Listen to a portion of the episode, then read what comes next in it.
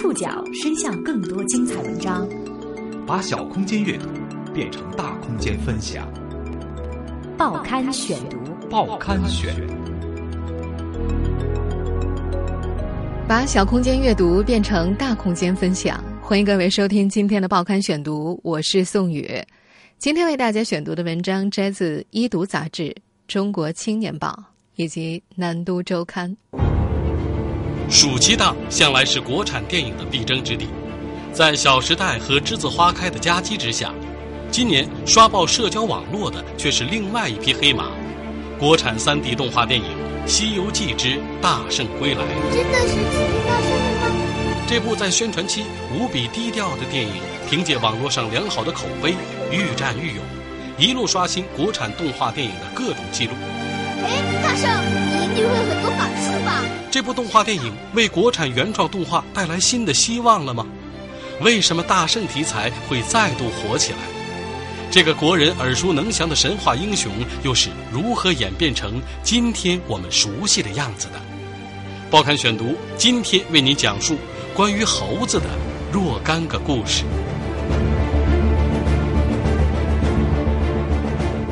暑期电影大战正酣，《栀子花开》《小时代四》等杀的难解难分。不过，有一部国产动画片《西游记之大圣归来》却在这个时候杀出了重围。你真的是齐天大圣？什么齐天大圣？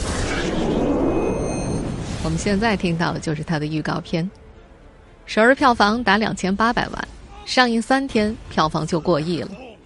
这部动画片成为继《熊出没》之后又一个上映三天票房过亿的国产动画片。持续上涨的还有院线的排片率，前两部青春电影的排片率能够达到百分之三十到百分之四十，《大圣归来》的首日排片仅有百分之八点七六。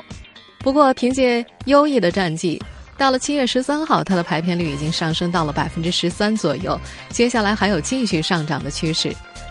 在社交网站上也是一片叫好之声，我相信不少人肯定在朋友圈里看到了好友转发这部电影的原话，或者看到有好友在朋友圈里说被这部动画片感动到了。而在著名的评分网站豆瓣上，网友对于电影的评分也是不断上涨，目前已经高达八点八分。这个评分放到国内外动画电影当中都能占据前百分之十。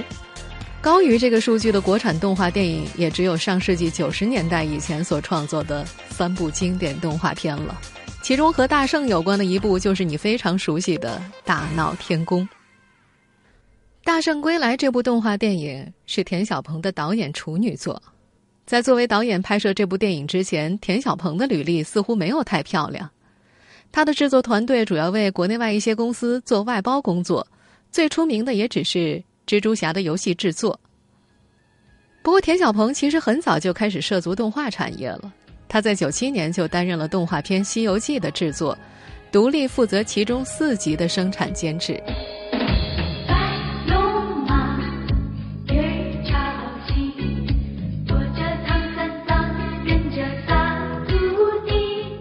这首主题曲一响起。八零后、九零后们也应该知道田晓鹏当年监制的是哪一部动画片。在《大圣归来》之前，《西游记》已经是中国超级 IP。在以前的节目当中也为大家介绍过，现在非常流行 IP 这个概念，也就是知识产权改编。算上动画题材电影在内，《西游记》已经被拍过不下十次。也正因为如此呢。这部动画电影在前期宣传上并没有花太大的精力，以至于在电影刚上映的时候，不少观影者是完全没有抱任何期望走进电影院。毕竟最近几年啊，我们已经被国产动画电影大大的坏了胃口。远的不说吧，就说《大圣归来》之前上映的那部《汽车人总动员》就是最好的例子。但是，不抱期望吧，反而迎来很大的惊喜。一不小心。《西游记之大圣归来》很可能将会改写国产动画口碑不佳的历史，甚至有一些振奋的影评人说要为这部电影当自来水。自来水，这是一个很新鲜的网络名词，是自发来当水军的意思。那么，这部被不少人激动的称为国产电影的良心之作的《大圣归来》，到底讲述了一个什么样的故事呢？用导演自己的话来说，《西游记》原著对一些问题并没有交代清楚。在他看来，《西游记》这一题材跟《指环王》一样，是有很多细节角度可以开发的，不是只有大闹天宫或者西天取经。这部电影讲述的就是取经之前的故事。好了，接下来我要开始剧透了。大闹天宫后四百多年，齐天大圣成了一个传说，在山妖横行的长安城。孤儿江流儿与行脚僧法明相依为命，小小少年常常神往大闹天宫的孙悟空。齐天大圣孙悟空，身如玄铁，火眼金睛，长生不老，还有七十二变，一个筋斗云啊，就是十万八千里。有一天，山妖来劫掠童男童女，孤儿江流儿救了个小女孩，惹得山妖追杀。他一路逃跑，跑进了五行山，却误打误撞的解除了孙悟空的封印。真的是齐天大圣吗？悟空自由之后，只想回花果山，又无奈万上封印未解，又欠下了江流儿的人情，勉强护送他回长安城。大圣，你一定会很多法术吧？我知道。大圣，大圣，你的金箍棒呢？哦，西里说你给藏在耳朵里了。好。给我看看，哎，给我看看！你这小屁孩，叽叽喳喳跟哪一路？俺老四的脑仁都被你吵炸了，能不能让我安静会儿啊？好，呃，不许再提金箍棒的事儿。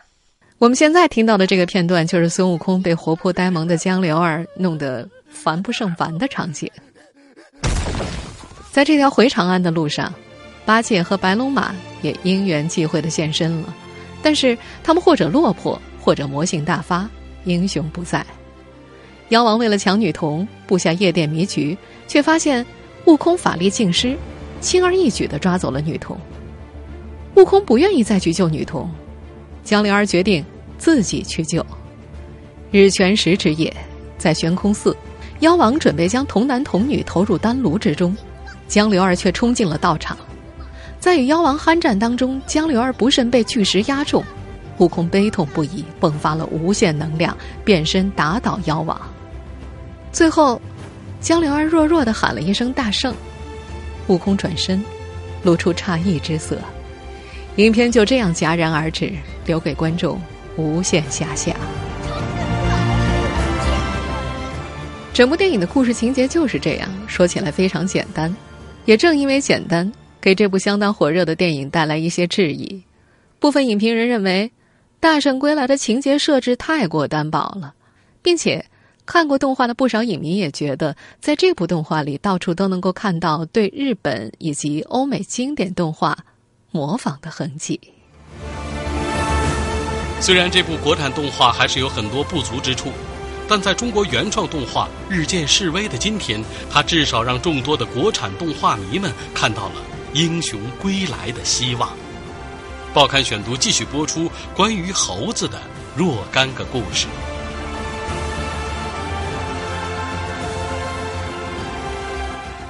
如果我们要说起国产经典漫画，你想到的是什么？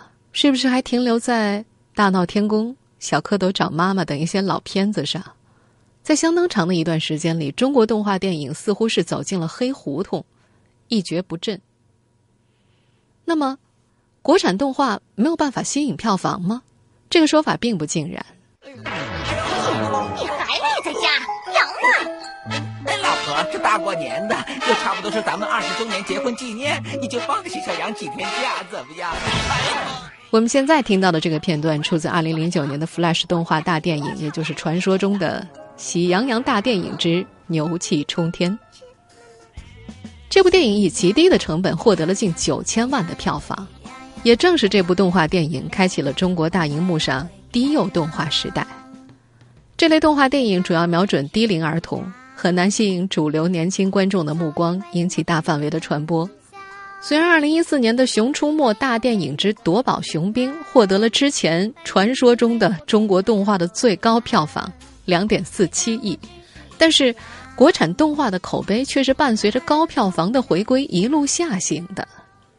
相比其他的国产电影，《动画电影受到的保护要多得多。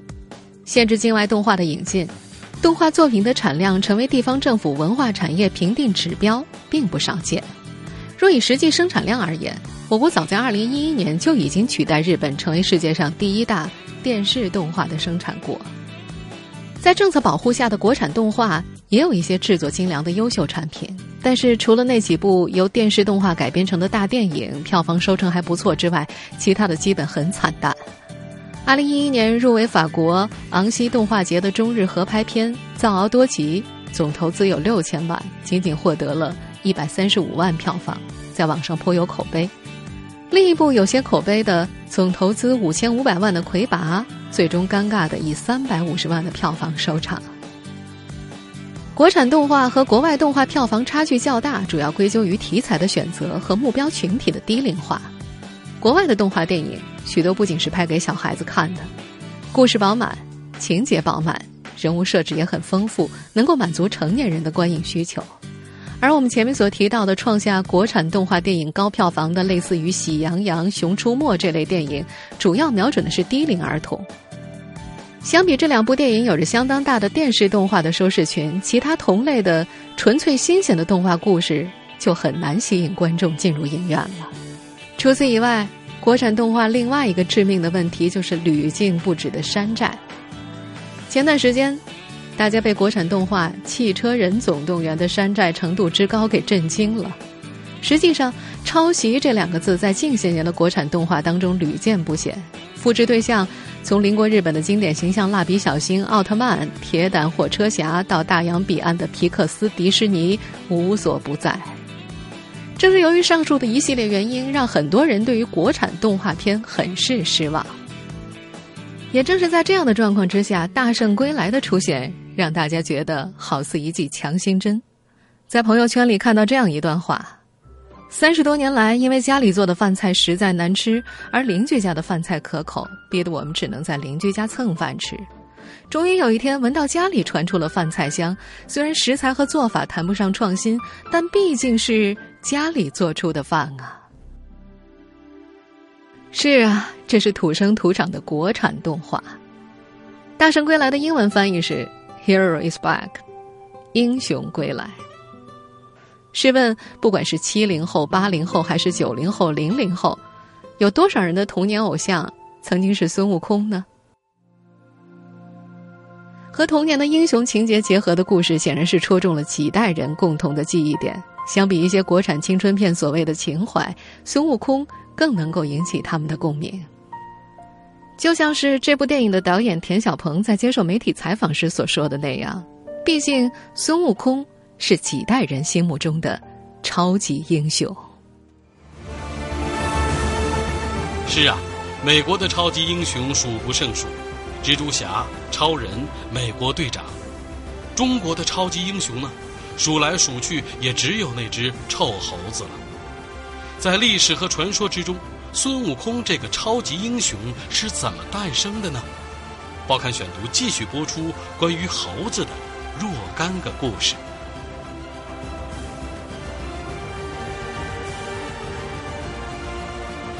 孙悟空这个超级英雄到底是怎么诞生的呢？按照吴承恩《西游记》里的说法，是从石头里蹦出来的。花果山山顶有一块仙石。该自开辟以来，没受天真地秀、日月精华，感知既久，遂有灵通之意。内遇仙胞，一日迸裂，产一石卵，似圆球样大。应见风，化作一个石猴。八六版电视剧《西游记》的片头还原的就是这么一个场景。不过，吴承恩他可是明朝人，这显然不是孙大圣出现的最早的版本。要探寻孙悟空、孙大圣故事的源头，我们还是得从一些古老的文献当中寻找答案。现存最早的跟取经神话有关的文本是《大唐三藏取经诗话》，书上印有中瓦子张家印的字样。根据近代学者王国维考证，中瓦子是南宋临安府一处勾栏，张家是当时的张家书店。在这本书里的玄奘身边带了五个小童一起走，走到济来国时，从东边来了一位白衣秀才，自称为猴行者，自愿陪伴玄奘去西天鸡足山取经。在这本书里，这位猴行者自称是花果山紫云洞八万四千铜头铁额猕猴王，也就是很多猕猴的老大。看着模样很年轻，但实际上已经九度见黄河清了。传说中黄河三千年一清，所以这位猕猴王已经两万七千多岁了。这位两万多岁的猴行者背景很硬，刚和玄奘会合，就带着他上天去参加了北方毗沙门大梵天王的斋宴，吃了西王母一个长得像孩儿的蟠桃，还杀了一只白虎精，给玄奘抽了一条黑龙筋做腰带。又路过了蛇子国、鬼母国、女人国等地，但这个时候，孙悟空的专属副本《大闹天宫》在这个版本的故事当中还没有出现。这部《大唐三藏取经诗画》带有密宗色彩，出现了毗沙门大梵天王和定光佛等密教的神祇，而中原密教自晚唐时就式微了，反倒是西域敦煌一带。密教始终盛行，而且截止南宋的中原文献的取经故事，根据专家统计，大约有二十条，没有一条提到猴行者或者孙悟空的。所以有学者据此认为，猴行者可能有西域血统。但并不是说中土地区就没有猿猴的传说，相反，很多很多。《山海经》中的朱燕，《搜神记》中的马化。《白猿传》中的大白猿都是猿猴成精的。能够跟孙悟空拉上关系的是宋代话本《陈寻简梅岭诗期》当中所写到的齐天大圣。在这个故事当中写道：梅岭之北有一个中阳洞，洞中有一怪，号曰白金公，乃猢狲精也。这个故事里记录的齐天大圣神通广大，变化多端，能够降住各个山洞里的山魈，管理诸山猛兽，还可以兴妖做法。不过呀，这个版本故事里的齐天大圣有一个最大的缺点，那就是好色。他喜欢射偷可意佳人，迎风笑月，醉饮非凡美酒，与天地齐修，日月同场。有一天呢，这位齐天大圣在洞中。看见山岭之下的轿子里抬着一个美人儿，这美人儿真是娇嫩的如花似玉啊！于是他就唤来了山中的山神，一番吩咐，把这个妇人给强抢到自己的洞府里来了。这个宋代话本里的齐天大圣的形象啊，除了好色一点不怎么像孙悟空之外，其他的基本都和后来大众熟知的孙悟空一模一样了。在这个版本的话本里面还交代。孙悟空共有兄弟三人，一个是通天大圣，一个是弥天大圣，还有一个是齐天大圣。三兄弟还有个小妹，叫做四周圣母。这儿所提到的四周圣母的原型，就是鲁迅所认为的和孙悟空有很大关系的吴知奇。早在汉代就有神话传说，吴知奇是淮水水神。相传吴知奇貌似猿猴。白头青身，火眼金睛，常在淮水一带兴风作浪。大禹治水的时候，把他用铁链锁起来，压在了龟山下。有不少学者认为，这个故事很可能是孙悟空被压在五行山下的最早文献来源。关于吴知奇的戏，在宋元两朝非常的火，几经改编，广为流传。不仅降服吴知奇的人变了好多茬，连吴知奇也增加了好几个兄弟。也就是我们这里所提到的宋代话本《陈寻简梅岭诗期》当中的那几位。从这些个文献里，我们不难发现，在宋元时期的民间故事里，被压在山下的猕猴精和齐天大圣虽然有亲戚关系，但可不是同一个精怪。在此之前，虽然有各色猴行者或者齐天大圣的故事。但是猴行者或者齐天大圣还没有和孙悟空画上等号，一直到元代，这只无法无天的猴子才叫了这个名字。吃俺老孙不放！报刊选读继续播出关于猴子的若干个故事。到了元朝末期，杨景贤的《西游记》杂剧里，猴行者终于正式改名叫孙悟空了。这时，这个版本的孙悟空已经演变成了一个横行霸道的混蛋。那部杂剧一共二十四折，孙悟空是在第九折出场的。一出场，李天王、哪吒、梅山七圣就带着百万天兵去捉拿孙悟空。孙悟空对着天兵天将是一顿叫骂呀。这时候的孙悟空已经有了后来大闹天宫时的影子了。他偷了太上老君炼就的金丹、九转炼的铜筋铁骨和火眼金睛。在这部杂剧里，孙悟空没用金箍棒，武器是观音给的戒刀和耳朵里藏的生金棍，威力当然和金箍棒没法比了。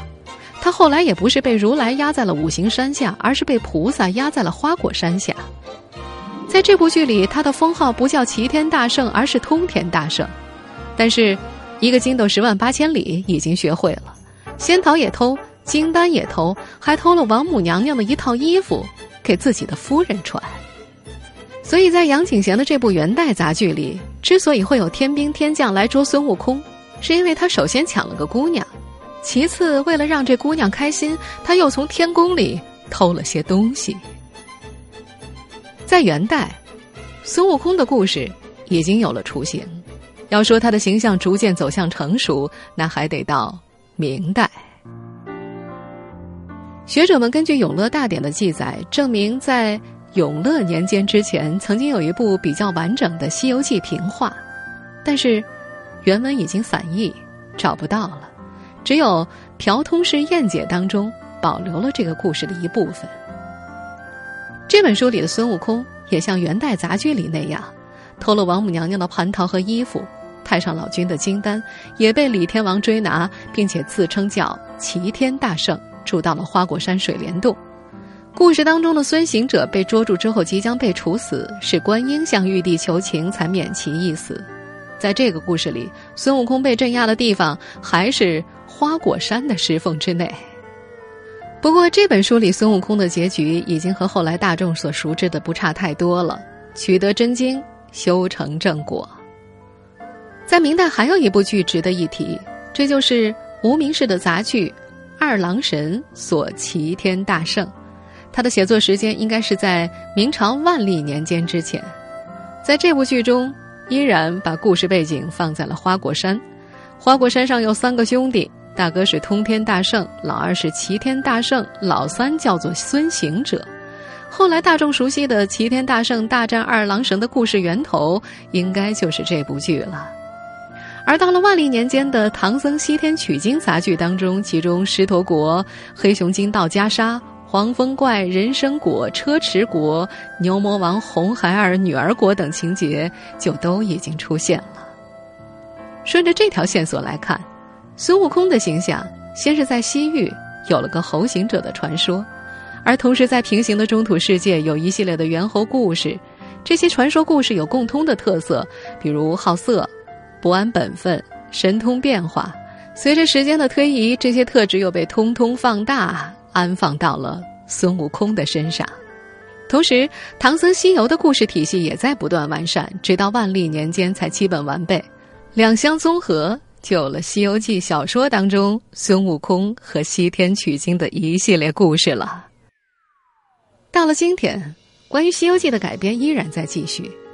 最近这部叫《大圣归来》的动画片，又为大众呈现了一个不一样的死猴子的英雄形象。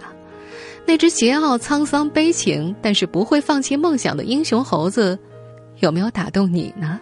月见星河，长路漫漫，烽烟残尽，独影阑珊。听众朋友，以上您收听的是《报刊选读》，关于猴子的若干个故事。我是宋宇，感谢各位的收听。今天节目内容综合了。《《一读》杂志、《中国青年报》以及《南都周刊》的内容。收听前复播，您可以关注《报刊选读》的公众微信号，我们的微信号码是《报刊选读》拼音全拼。下次节目时间再见。流程不改且怒且悲且狂哉，是人是鬼是妖怪，不过是。心有魔债，叫一声佛祖回头无岸。贵人为师生死无关，善恶浮世真假界，尘缘散聚不分明，难断。